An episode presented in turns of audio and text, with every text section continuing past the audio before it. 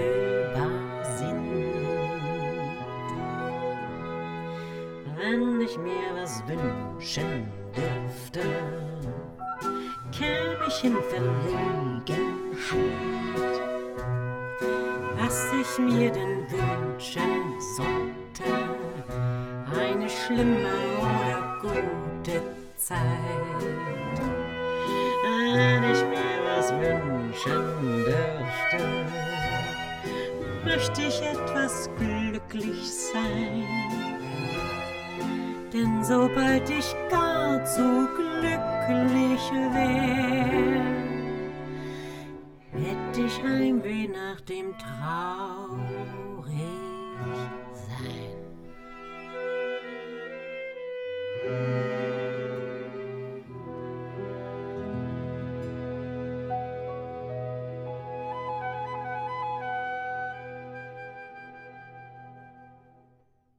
Und jetzt live hier auf der Bühne im Apple Store Kurfürstendamm, Dagmar Manzel. Hi, herzlich willkommen. Hallo. Hallo. Das Video hat ja schon quasi die Einleitung und auch den Rahmen äh, abgesteckt für das äh, heutige Thema, für das heutige Gespräch. Es geht um Friedrich Holländer. Es geht um ein neues Album, das äh, Dagmar Manzel für die Deutsche Grammophon eingespielt hat. Und ähm, lassen, Sie, lassen Sie uns gleich in Medias Res gehen. Der Vater Viktor Holländer war ein bekannter Operettenkomponist der damaligen Zeit. Mutter Rosa Perl war eine Zirkus, nein, eine Revue-Sängerin im Zirkus, so hieß das, ja. genau. Friedrich als einziges Kind der, äh, dieses, aus dieser Verbindung war er quasi prädestiniert dafür, in dieses Genre einzusteigen. Ja, es beschreibt er ja auch in seiner Biografie, äh, dass er von Kindesbein an mit Musik groß geworden ist und äh, als er dann nach Deutschland kam und äh, sein Vater Viktor Holländer, der ja damals viel, viel bekannter war, äh, vollkommen jetzt in Vergessenheit geraten ist, mit seinen großen Revuen Metropoltheater, dem jetzigen, der jetzigen komischen Oper Berlin, äh, unten im, Di im äh, dirigiert hat, im Orchestergraben. Und der kleine Friedrich saß dann im Zuschauerraum und äh, sein Vater dirigierte und Fritzi Massari stand auf der Bühne und sang. Und er sollte auch dann später für Fritzi Massari, für den wirklich den größten Opern, Operetten, Musical, Revue-Star der 20er Jahre, später auch dann noch komponieren. Und das hat ihn natürlich geprägt. Äh, sein Vater und die Revuen und die Musik. Er hat halt im Musiktheater, im Zirkus gelebt und äh, konnte auch schon sehr früh äh, Klavier spielen und hat dann seine eigenen Kompositionen gemacht und so. Also es war, er ist damit groß geworden, ja. Das er war, war am, Welt Sternchen, am Sternchen Konservatorium, hat er gelernt, ja. wenn ich mich richtig erinnere. Genau. Nun war ja Friedrich Holländer nicht nur Komponist und Texter, er war also er war manchmal Komponist und Texter, er war manchmal Komponist auch fremder Texte. Äh, spürt man eigentlich diesen Unterschied jetzt, wenn man sich mit den Liedern beschäftigt? Sie haben ja beides gemacht, primär natürlich äh, Holländer als Komponist und Texter, mhm. aber ich glaube auch ein Stück auf dem Album. Also zwei Lieder sind, zwei äh, sind, nicht seine, äh, sind seine Texte, aber nicht seine Musik. Ist Nelson-Musik, ähm, Peter, Peter und ähm, das Nachtgespenst, aber sonst sind eigentlich alle Lieder von ihm, also Komposition und Text. Und das merkt man schon. Also äh, Friedrich Holländer bezeichnete sich ja selbst immer als lachenden Melancholiker und die Texte sind sehr stark davon, äh, damit irgendwie durchdrängt von seiner Melancholie. Und äh, gerade die frühen Lieder, die ich ja entdeckt habe für mich als Berliner Göre sozusagen, äh, Lieder der Lieschen, des Lieschen Puderbach, äh, Lieder eines armen Mädchens, die sind so stark vom Text her und musikalisch und kompositorisch so außergewöhnlich, dass sie ja, also er hat eine Bandbreite gehabt in seinem kompositorischen Schaffen von wirklich Kunstlied im Schubertschen besten Sinne, Volkslieder, bis hin zur großen Filmmusik, bis zur Revuen. Äh, das ist unglaublich und ich hoffe, dass man das so auch auf der CD äh, wiederentdecken wird, weil es sind so unterschiedliche ähm, Lieder und äh, unterschiedliche Möglichkeiten der Interpretation der Texte. Das ist wirklich verblüffend. Ja, bleiben wir mal bei der Interpretation. Ähm, ich würde Sie ja als singende Schauspielerin mhm. bezeichnen. Und äh, nun gibt es aber auch äh, Sängerinnen, die man vielleicht als schauspielende Sängerin bezeichnet. Oder vielleicht Anne-Sophie von Otter hat zum Beispiel auch äh, Holländer Lieder gesungen. Ist das ein Unterschied das in der Herangehensweise, ob man als singende Schauspielerin herangeht ja. oder als äh, schauspielende Sängerin? Ja, also es, ähm, ich gehe eben halt erst einmal immer vom Text aus und von der Sprache und eine Sängerin natürlich erstmal von, von, von ihrer Stimme, vom Klang und äh, das hat, kommt darauf an, was man wirklich macht. Manchmal ist das sehr, sehr reizvoll, wenn man die Stimme wunderbar klingen hört. Und manchmal ist es aber auch schön, wenn man solche Lieder wie jetzt die Holländer-Lieder oder wie Weil und Eisler, die ich ja auch gesungen habe, oder Heimann, wie auch immer, äh, wo es doch sehr stark über den Text geht, dass man, dass die schauspielerische Ausbildung, die ich ihm hatte und meine schauspielerische Berufsentwicklung sozusagen, ist eben halt dadurch ein, es ist ein großes, großes Fund, was ich dadurch habe, dass ich eben dort sehr stark an den Text gehen werde, erstmal, bevor ich mir so ein Lied greife. Und äh, natürlich habe ich auch den Ehrgeiz, es tr trotzdem schön zu singen, aber die Herange Herangehensweise ist eine andere, das ist richtig. Aber ist das, äh, ist das Ideal eines schönen Singens oder ist es eher ein, eines aus dem, aus dem Text heraus entwickelnden Gesanges, der nicht unbedingt Figuren. immer schön sein muss. Ne? Das sind, glaube ich, eigentlich immer Figuren, je nachdem, das merkt man auch an der CD, das sind unterschiedliche Figuren, also unterschiedliche Frauen. Das einmal ist es das kleine Lieschen Puderbach aus dem Wedding, dann ist es die Kleptomanen, das ist so eine Salonlöwen, wie auch immer. Und dann sind, sind das unterschiedliche Rollen und dann steige ich auch unterschiedlich ein in die Lieder und dann behandle ich den Text auch. Manchmal singe ich dann auch gerne sehr schön, weil mir das einfach, weil das dann wunderbar so passt und liegt.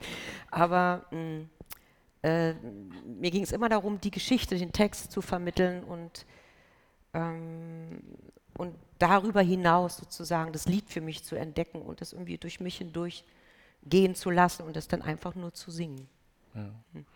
Es gibt ja viele äh, große Vorgängerinnen, um es mal so zu bezeichnen. Also Friedrich Holländer Chansons hatten unglaublich viele Sängerinnen im Repertoire.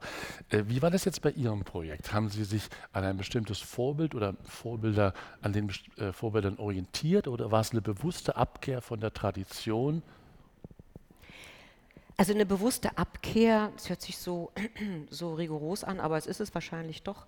Also ich habe mich natürlich äh, damit erstmal beschäftigt, das mache ich grundsätzlich, wenn ich irgendwie mich mit Musikproduktion, ob das jetzt Operette ist oder Musical oder äh, Sieben Todsünden, äh, Weilbrecht, äh, höre ich mir natürlich die verschiedenen Aufnahmen an und die verschiedenen Interpretationen, weil mich das einfach interessiert. Und ein richtig starker Text und eine starke Musik kann man so unglaublich vielfältig interpretieren, das macht es ja aus. Und ich habe mir natürlich Marlene Dietrich und natürlich auch Blandine Ebinger, die ja die frühen Lieder eines armen Mädchens äh, so fantastisch einzigartig gesungen hat. Und Marlene Dietrich unvergesslich in, in ihrer Interpretation der Songs. Und ähm, das habe ich mir angeschaut und habe aber einfach immer nur gesagt, da ist das Lied. Das habe ich mit Michael Abramowitsch, meinem Pianisten, wir haben diese Lieder zusammen erarbeitet was passiert mit uns, wenn wir dieses Lied hören? Wenn er die Musik hört, wenn ich den Text höre? Und dann sind wir unseren eigenen Weg irgendwie auf die eigene Suche gegangen und haben uns wirklich richtig verabschiedet von all dem.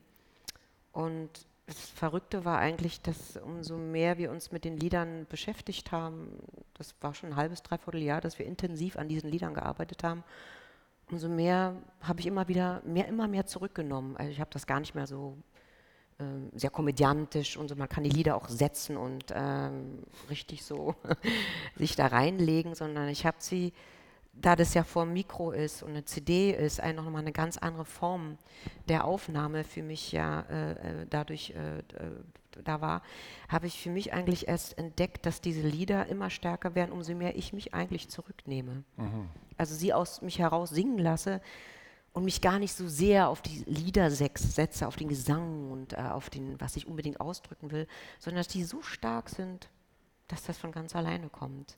Ich muss natürlich eine Haltung haben, ich muss die auch singen wollen. Und das ist bei jedem Lied so. Also ich kann nicht ein Lied irgendwie singen, das mit mir nichts irgendwie, was mich nicht bewegt oder was mich nicht berührt oder was mich nicht unterhält. Äh, das funktioniert ja nicht. Aber das war nachher irgendwie, wurde das immer weniger. Ich habe am Schluss gesagt, ich mache ja eigentlich gar nichts. Ich singe hier einfach nur so ein bisschen. Und äh, das war aber wirklich ein sehr, sehr langer Weg, den wir da zusammengegangen sind. Und darüber bin ich auch sehr glücklich, dass äh, ich so eine andere Form gefunden mhm. habe, weil das richtig ähm, große Musical, das mache ich ja auch. Und einer komischen Oper mit richtig Orchester und Chor und wo es so richtig knallt. Und äh, das war schön, dass ich ähm, mit Holländer, er ist ihm halt so stark, dass man genau das äh, Gegensätzliche, was man sonst immer so erwartet, dass Holländer so Kabarett ist und Revue ist und immer so richtig so, so zulangt, dass es so viele Lieder äh, von Friedrich Holländer gibt, die man nicht kennt oder die man so noch nicht gehört hat mhm. und die so stark sind vom Text her, von der Musik, dass es echt eine Entdeckung ist, immer wieder. Sie haben ja jetzt auch ein paar von den äh, Interpretinnen genannt, also Blandine Ebinger als die erste Ehefrau auch von, mhm. von Holländer, dann äh, Marlene Dietrich, klar, logisch, dann Hanne Wieder hat, ja. äh, hat was gemacht, äh, Marianne Wünsche hat welche gesungen, das weiß ich auch noch. Gibt es irgendeine von denen, und auch welchen, die ich jetzt nicht genannt habe, wo Sie sagt, Mensch, das wäre in der Vergangenheit die, wo ich sagte, ja, das wäre für mich die ideale Holländer-Interpretin gewesen? Also natürlich, Blandine Ebinger war die ideale Holländer-Interpretin mit ihren äh, frühen Liedern eines armen Mädchens, Lieske Puderbach, das hat er für sie geschrieben. Und äh, äh, das ist klar, also, aber es ist einzigartig, es ist nicht wiederholbar und mhm. äh, man sollte wirklich äh, das unterlassen, es ihr nachzutun. Das kann man nicht. Also mhm. es ist wirklich einzigartig und das bewundere ich auch, aber ich könnte nie so singen. Also mhm. beziehungsweise sie hat ja gar nicht gesungen, sie hat die Texte gesprochen. Mhm. Aber es war von einer solchen Einzigartigkeit, das ist unwiederholbar. Und das ist das Schöne daran, dass man so viele Möglichkeiten der Interpretation hat. Aber es gibt jetzt nicht eine Sängerin oder eine an die, an die, ich mich sozusagen anlehnen würde, sondern mich haben sie alle inspiriert, aber letztendlich musste ich doch meinen eigenen Weg gehen. Ja, es gibt ja auch, äh, Sie haben es ja schon erwähnt, ganz viele äh, Assoziation mit Holländer, die dann so in die Richtung des leichten Kabarets gehen, eben Zirze, Kleptomanen, das Nachtgespenst, diese ganzen Geschichten, die aber den ernsten Holländer so ein bisschen außen vor lassen. Nun ist Holländer, äh, kurz bevor er emigrieren musste aus Deutschland, hat er bereits 1931 in einer Revue äh, ein Spottlied auf den erstarkenden Antisemitismus durch die Nationalsozialisten komponiert. Und zwar an allem die Juden schuld, ironischerweise auf die Melodie von Bizets Habanera. Ähm, Wie politisch war denn der Holländer eigentlich? Hatte er eine politische Seite oder hat er sich eher zurückgenommen und nur in dem Moment aus einer persönlichen Betroffenheit heraus dann doch politisch auch reagiert? Er hatte eine politische Seite aufgrund schon alleine dieses, äh, dieses Liedes und äh, seinen Revuen, äh, die in den äh, 20er und 30er Jahren gespielt wurden und seinen Kabarettprogrammen natürlich.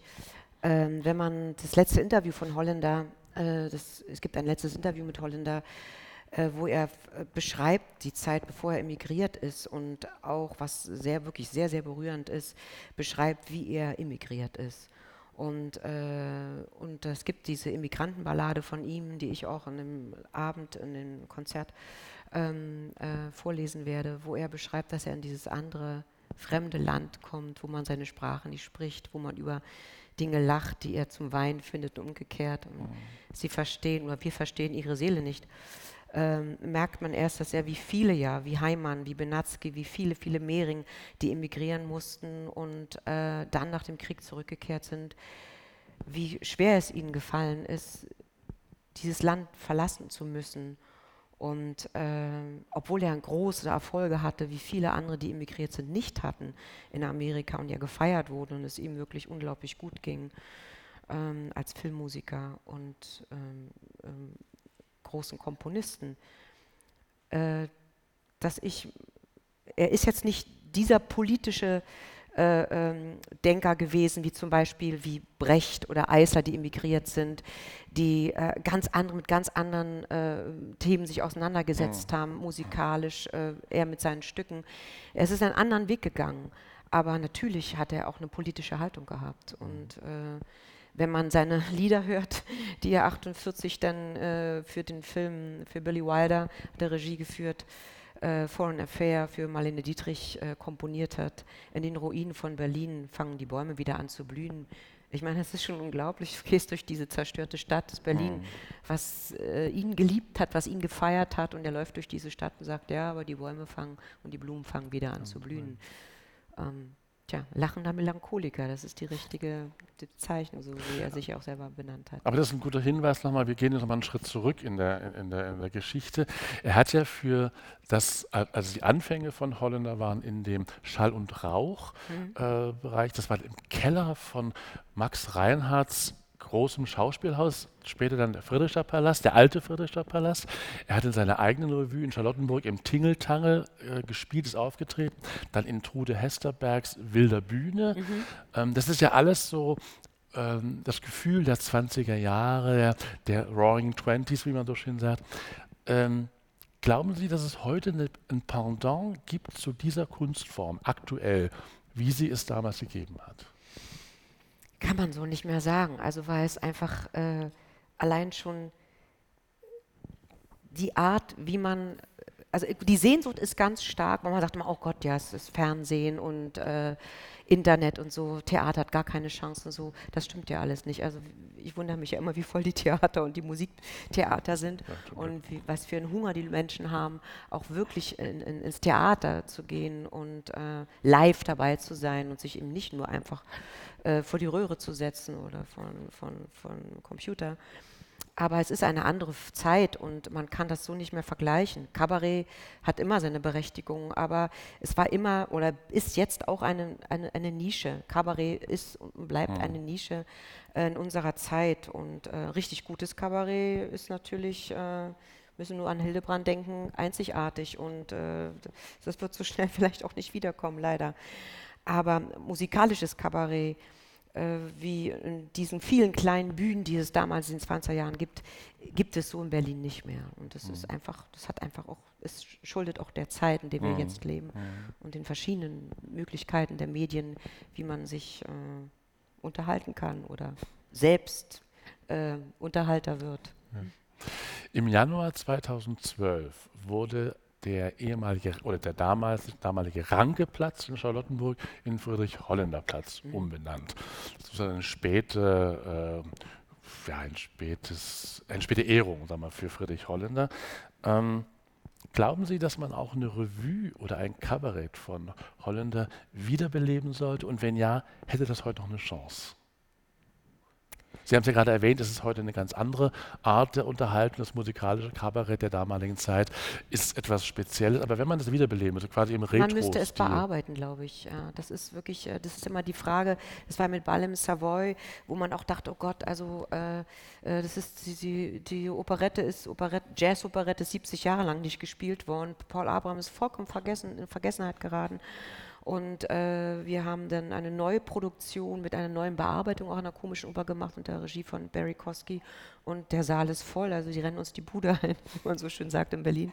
Und ich glaube auch, dass es mit Friedrich Holländer oder Benatzky oder äh, mit Heimann, Werner Richard Heimann auch möglich wäre, aber dann Oskar Strauß, mhm. äh, Leo Fall, das sind ja alles die großen äh, Revue, Kompositor, kompi äh, also kompositorischen Arbeiten gewesen, äh, mein, manchmal auch Gemeinschaftsarbeiten, gar nicht von einem mhm. Komponisten der 20er Jahre, aber man müsste die neu bearbeiten. Man muss ähm, äh, musikalisch und auch von der Geschichte her muss man da neu rangehen.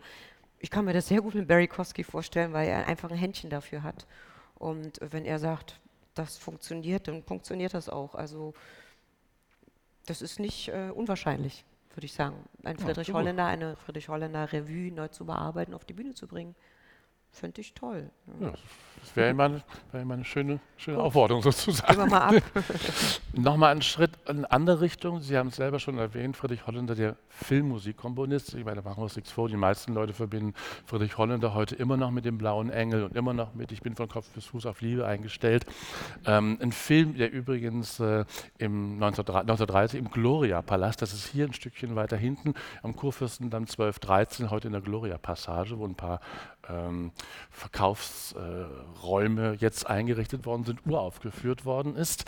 Ähm, er ist dann, in, nachdem er nach Hollywood gegangen hat, hat er sich wieder der Filmmusik zugewandt, auch teilweise notgedrungen, weil er ja finanziell ziemlich ähm, äh, an, an der Kante lebte. Ähm, er hat dann zum Beispiel den großen Bluff, äh, die Filmmusik für den großen Bluff geschrieben, unter anderem. Merkt man das eigentlich seinen Kompositionen an, die nach dem Krieg entstanden sind, dass er zwischendurch der Filmmusik wieder mehr Raum äh, ge äh, ja, gegeben das, hat? Äh, das ist eine ganz andere Art äh, der Komposition. Und das ist ja gerade das Tolle beim Holländer, dass man, wenn man die Musik oder die Lieder, die unterschiedlichsten Lieder einfach nur mal so nebeneinander hört, denkt man, das kann nicht der gleiche Komponist sein. Das ist ja unglaublich. Ne? Also wie gesagt, diese frühen Lieder, die ja, also Schubert-Lieder im besten Sinne sind. Äh, wie Michael Abramowitsch immer sagte, ja, ich erinnere mich an Debussy, an Mahler, es ist unglaublich von der Komposition her. Und dann auf einmal so ein Song, der ein Ohrwurm ist, äh, wenn ich mir was wünschen dürfte. Oder ich weiß nicht, zu wem ich gehöre. Spannend übrigens, dass man das Lied eigentlich nur über Marlene Dietrich kennt, aber es eigentlich für Fritzi Massari komponiert hatte, mhm. die er damals natürlich als junger Mann, als Kind ja schon äh, angehimmelt hatte und die der große Star war. Und äh, das merkt man natürlich äh, an den Liedern, dann, an der, der, Komposition, auch an den Texten. Also das ist, äh, das unterscheidet sich sehr. Aber das ist ihm halt, das macht ihn halt so besonders, weil er diesen Reichtum ihm hat. In, dieser Reichtum in seiner Musik eben ist so. Ja. Sie haben es selber schon erwähnt, Frau Manzel, Sie machen Richard Heimann im Konzert, Sie machen Paul Abraham auf der Bühne, der komischen Oper. Äh, jetzt ist es halt Friedrich Holländer. Und er hat ja selber auch eigene Revuen kombiniert. Äh, die Kaiserin von Neufundland war eins. Mhm. Ähm, dann war es, Moment, muss ich merken, Spuk in der Villa Stern war eine andere. Äh, Nochmal die Frage, eine komplette Holländer- ein komplettes Holländer Musical könnten Sie sich das durchaus vorstellen mal. Wer hätte ich habe mich noch, noch nicht so extrem so. damit beschäftigt, muss ich ehrlich sagen, weil es so viele andere Sachen noch gibt, die so wichtig äh, momentan für mich sind. Und ähm, äh, ich habe mich da noch nicht so drauf spezialisiert. Ich habe einfach erstmal dieses Jahr äh, Lieder gesucht und nur gehört, alles, was es irgendwie von Holländer gab und bin immer nur bei den Liedern hängen geblieben, wo ich dachte so, oh, ja, das ist ja unglaublich, das, das ist so stark, das Lied berührt mich so. Oder es ist so fantastisch, es ist so witzig, also auch diesen Berliner Humor, ich bin Berlinerin, also es sprang mich einfach auch an und habe mich eben halt sehr auf diese Lieder dann konzentriert und mich nicht immer gleich mit der ganzen Revue beschäftigt. Ähm, deswegen ist da, würde ich jetzt sozusagen ein bisschen so rumeiern, weil ich nicht genau weiß, über was ich dann da spreche, wenn ich von einer Revue spreche. Aber wenn ich die Lieder kenne, so stark wie die sind, äh, kann ich mir sehr gut vorstellen, dass auch so eine Revue absolut äh, möglich ist, sie neu zu entdecken und neu aufzuführen. Das denke ja. ich schon, ja. Und durch die komische Oper ist es ja auch so toll, dass da auch eine Spielstätte ist, die eben halt nicht nur klassische Oper macht und auch zeitgenössische Oper macht, mhm. sondern eben halt auch Musical macht ja. und äh, äh, Jazz-Operette und äh, Operette. Und das finde ich echt toll weil ich endlich eine Bühne habe, wo ich auch auftreten kann. Genau. Das ist ja so. Sie haben es erwähnt, das komische Oper. Sie haben auf dem Programm für das Album, Sie haben jetzt in dem Programm, ähm, was Sie in der komischen Oper singen, Sie haben in dem Programm, was Sie nachher auf der anschließenden Tournee singen werden, ein sehr breit gefächertes Holländer-Repertoire mhm. ausgesucht. Was waren die Kriterien? Und gibt es ein Lieblingsstück, gibt es ein, zwei Lieblingsstücke, die Sie jetzt im Zuge der, der, der, der Erarbeitung der Stücke für sich entdeckt haben? Ja, es, also ich sage ja immer, alle Lieder sind meine Lieblingslieder. Wenn ich sie singe, dann müssen sie mir gefallen. Aber es gibt schon ein Lied, was ich besonders äh, mag. Das ist auch aus dem äh, Zyklus Lieder eines armen Mädchens. Ähm, das ist das Lied äh, Wenn ich mal tot bin, ist mein schönster Tag. Es ist ein so schöner Text, weil beschreibt ein kleines Mädchen, sagt das Leben, also aber überhaupt nicht äh, verbittert oder, sondern mit einer großen Sehnsucht erzählt sie, wie schön es ist, wenn sie tot ist, dann kommen sie alle und dann weinen sie. Und das wird so schön sein und im Himmel, es wird so fantastisch sein, es wird mein schönster Tag sein. Und er geht es durch und durch und mich berührt das so, aber es ist auch es hat auch heiter, es ist nicht, es hat diesen schönen, direkten, melancholischen ähm, Berliner Humor und dieses Lied sprang mich so an. Ich sage, oh, ist das ein schönes Lied. Und das singe ich gerne und äh, natürlich auch, äh, wenn ich mir was wünschen dürfte, was wir jetzt auch gehört mhm. haben, das Lied äh, liebe ich auch sehr, weil es ist eben halt so, tja, gute oder schlechte Zeit, wünsche doch einfach nichts. Also der lachende Melancholiker. Kein wieder. Problem. Und das ist so, das ist einfach so eine Art der Betrachtungsweise, die mir sehr nahe kommt. Und äh, fühlte ich mich sofort verbunden. Es ist so modern, mhm. auch so heutig. Also seine Lieder, es ist nicht so, man sagt, es lässt man so die 20er Jahre aufleben. Mhm. Holländer hat ja immer selber gesagt, wenn er nach dem Krieg gefragt wurde, ob er nicht mal über die 20er reden sollte, sagt er, Mensch Gott, 20er, 20er, haben Sie nicht noch was dran? Ja, ich habe keinen Bock darüber zu reden. Ja, so ist es. Und, äh, und das merkt man an seinen Liedern, die sind so stark, äh, die sind so, haben einen solchen Ausdruck und von, den, von der Musik ja sowieso mhm. äh, so eingängige Melodien, dass man sofort sich da wiederfindet. Mhm.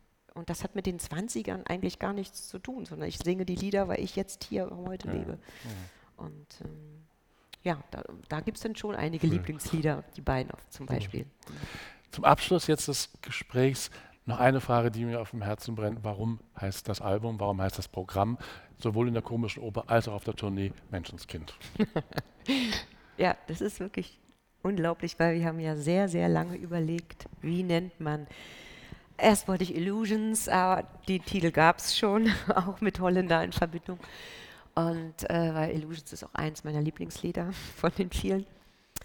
Und dann habe ich lange überlegt, ich dachte, es muss ein Titel sein, der auf der einen Seite diese Melancholie, auf der anderen Seite aber auch diesen, diese wunderbar direkte Art in seinen frühen Liedern auch, die sehr stark berlinerisch natürlich geprägt sind, ähm, und dann habe ich überlegt, okay, das erste Lied ist ja, wenn ich mir was wünschen dürfte.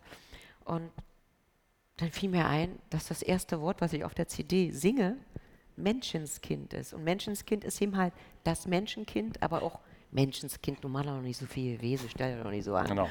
Und auf einmal dachte ich, ja, das ist es. Und für mich war es einfach die Entscheidung und ihr wart ja auch alle begeistert. Wir fanden es auch und, gut, ja. Ähm, ja, jetzt heißt es Menschenskind. Schön. Erstmal vielen Dank. Gerne. Jetzt ist Jetzt sind Sie, jetzt seid ihr gefragt. Äh, bitte, wenn Fragen kommen, immer auf das Mikrofon erstmal warten, damit man das dann auch in, äh, hören kann, weil sonst, wenn es einfach in den Raum gesprochen wird, verpufft ist. Gibt es Fragen? ja, da ist einer.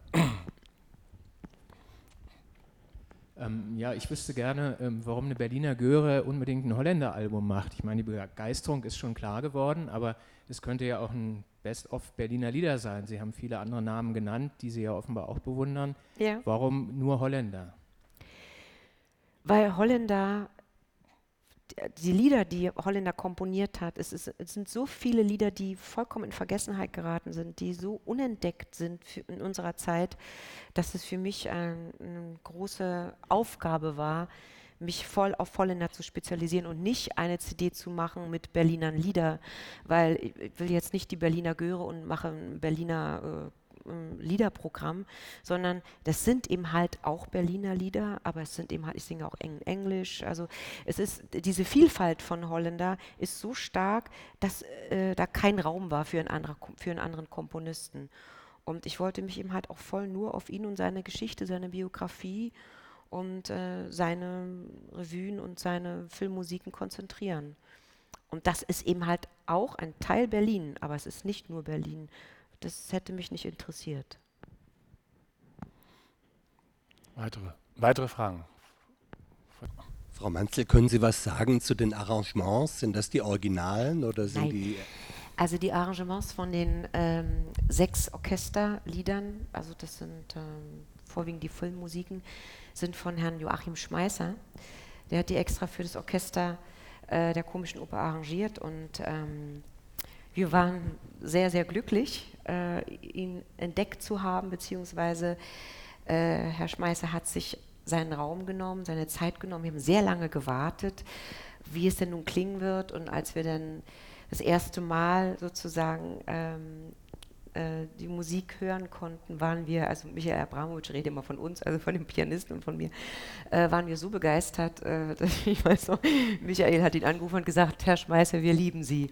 Und es ist wirklich unglaublich. Ich hatte jetzt eine Orchesterprobe, weil ähm, wir jetzt Konzert haben mit dem Orchester der Komischen Oper und es ist unglaublich schön, wie das Orchester, also wie das arrangiert worden ist für das Orchester und äh, das öffnet nochmal eine Welt. Ähm, hätte ich nicht gedacht, dass das so reich ist. Also das ist wirklich Herr Schmeißer zu, zu danken. Sie hatten selber erwähnt, Sie singen ja auch Brecht Weil, die, mhm. die Todsünden zum Beispiel. Sie machen Heimann und sowas. Was ist schwieriger zu singen? Der Holländer oder zum Beispiel Brecht Weil, die dann doch sehr weit auseinandergehen?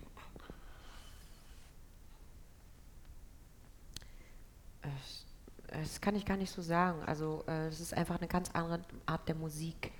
Eisler, mit Eisler muss man sich musikalisch ganz anders auseinandersetzen als mit Holländer oder mit Weil. Mhm. Und äh, das Spannende ist, dass ich eben halt all das ausprobieren kann für mich. Und äh, ich habe mich für Eisler genauso begeistert, als ich seine Wiegenlieder das erste Mal hörte, wo ich dachte, um Gott, kein Mensch kennt die, das sind ja so tolle Lieder. Und was oh, auf Eisler, keiner will Eisler hören. Dann habe ich ein Eisler-Konzert gemacht und Leute waren hin und weg, weil sie viele Lieder gar nicht kannten. Und ähm, natürlich durch die star starken Texte von Bert Brecht sind sie einfach, äh, sie haben eine solche Kraft und eine solche politische äh, Position beziehen sie. Und das ist was ganz anderes jetzt als die Holländerlieder. Ne? Die sind mhm. natürlich mehr Unterhaltung, mehr Revue, mehr mit dem Publikum flirten mhm. und Geschichten erzählen. Aber nicht nur, das ist ja das Tolle. Mhm. Ähm, also es ist jedes Mal eine andere Erarbeitung. Äh, das kann man so nicht vergleichen, mhm. was schwerer ist oder leichter ist. Nein, würde ich nicht so sagen. Ich ist für mich jedes Mal irgendwie gleich schwer. Ja. Gibt es noch Fragen? Ja, nochmal. Wenn Sie jetzt auf Tournee gehen, können Sie nicht auf der Bühne stehen, aber verschieben sich jetzt für Sie persönlich auch die Prioritäten oder bleiben Sie auch der Sprechbühne erhalten? Also ich spiele ja auch noch Theater, wieder mal seit langem im ähm, Deutschen Theater, ein Zwei-Personen-Stück, Gift und darüber freue ich mich auch sehr, weil äh, ausschließlich Musiktheater war in den letzten Jahren so mein mein Hauptziel gewesen und äh, das wird es, ich werde auch sehr viel weiter Musiktheater machen, auch in die zeitgenössische Musik gehen, die mich auch sehr reizt und sehr interessiert. Ähm, aber für mich als Schauspielerin ist es natürlich ganz wichtig, immer wieder äh, eine Theaterproduktion im Jahr zu machen. Und ich habe dieses Jahr, wie gesagt, also voriges Jahr und jetzt äh, Gift gemacht und spiele das jetzt im Deutschen Theater. Und nächstes Jahr werde ich werde Angst vor Virginia Woolf spielen im Renaissance Theater. Also es gibt immer noch so wie sagt man so, Pfeiler, wo ich mich als Schauspielerin äh, äh, wieder entdecken und äh, auch wieder selbst, also selbst entdecken kann. Und das brauche ich auch, also genauso wie ich äh, eben halt auch den Film brauche und mein Tatort drehe jedes Jahr jetzt einen Film. Und das ist einfach so die Kombination, das ist für mich das Spannende, also dass ich das so unterschiedlichste ähm, künstlerische Wege gehen kann und äh, immer wieder Neues entdecke. Das Problem ist bloß, dass man, umso mehr man natürlich sich für immer unterschiedlichere Sachen in, äh, entscheidet und äh, äh, begeistert und interessiert, umso mehr entstehen ja auch wieder neue Projekte aus einem anderen Projekt und dadurch wird es immer mehr. Und äh, äh, da muss man eben halt aufpassen, dass man irgendwie auch Prioritäten setzt und sagt, na jetzt mache ich Theater, jetzt mache ich Film, jetzt mache ich Musiktheater. Und jetzt mache ich die CD und die Konzerte und fahre damit rum und das finde ich auch sehr schön. Gibt es weitere Fragen? Noch eine, ja. Ja, ein Zitat von ein Zitat von Ihnen vorhin. Ähm, Sie haben gesagt, Sie haben sich zurückgenommen, damit Holländer zur Geltung kommt. Ähm, das müsste Ihnen doch schwer gefallen sein, oder? Nee, das ist es ja. Ähm, wenn man, äh, klar, ich spiele auch äh, Ball im Savoy oder Kiss Me Kate äh, und das sind natürlich ganz andere schauspielerische und sängerische Herausforderungen. Und dann hast du dieses große Orchester, du hast diese große Bühne und du musst die Sachen setzen. Und da kannst du nicht anfangen, irgendwie mit dem Mikro irgendwo zu singen und zu stehen und einfach das Lied zu strömen zu lassen. Äh, so kannst du ein, einfach so einen Abend, es ist ein Schauspiel, Musik, Theaterabend, kannst du nicht, äh, äh, so, also funktioniert einfach nicht. Aber das finde ich ja das Tolle daran, dass ich eben halt diese Ball im Savoy machen kann, eben halt meine, mein, mein Konzert äh, mit Holländer Lieder singen, wo ich mich wirklich total zurücknehme und wo ich die Lieder einfach singe und äh, dem Zuhörer die Chance gebe, diesen Liedern nachzuspüren und dann eben halt auch Theater zu spielen wie Gift, was überhaupt nichts ähm, Spektakuläres ist. Also wir machen eigentlich gar nichts da, sagen wir immer. Äh, unterhalten uns eigentlich nur und das ist einfach, einfach Kammerspiel und diese unterschiedlichen Herausforderungen, äh, die sind, das ist das, was mich äh, reizt und was mich immer wieder irgendwie äh, für meinen Kopf äh, wichtig ist, immer wieder wach zu werden und sich nicht irgendwie in Sachen äh, festzuhaken und zu verweilen, sondern sich immer wieder irgendwie neu zu hinterfragen. Und natürlich äh, sind die Extreme beide da. Auf der einen Seite, dass ich sage, ich nehme mich total zurück und ich stehe hinter oder stehe hinter Holländer und singe seine Lieder, um die Menschen zu berühren. Aber ich stehe auch auf der Bühne im Ball im Savoy und gebe dem Affen Zucker und lasse es mal so richtig krachen, damit die Leute sich unterhalten. Und ähm, ich glaube, das schließt das eine, schließt das andere nicht aus. Das, das braucht man einfach für diesen Beruf. Und ja. Sie ich denke, Ihre Frage ist damit beantwortet oder sind Sie noch unzufrieden?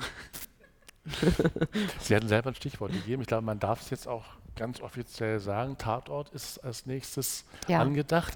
Nun erinnern sich viele von uns, die hier wahrscheinlich so Tatort-Fans sind, dass es auch schon mal singende Tatortkommissare gegeben hat. Ich nehme jetzt, nenne jetzt keinen Namen.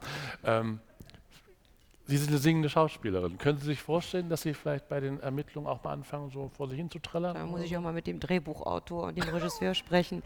Also nicht, dass es wieder passiert, aber ich habe damals im Theater, als ich noch nicht gesungen habe und ich wollte immer singen, es war mal so diese, äh, am Deutschen Theater habe ich, also wie gesagt, viel gespielt und äh, habe wieder eine Rolle bekommen, ein Stück und sage, oh, ist schön, da könnte man doch das Lied singen. Und die Regisseure waren immer sehr genervt, sagen, oh, jetzt will sie schon wieder singen, muss sie dann immer singen.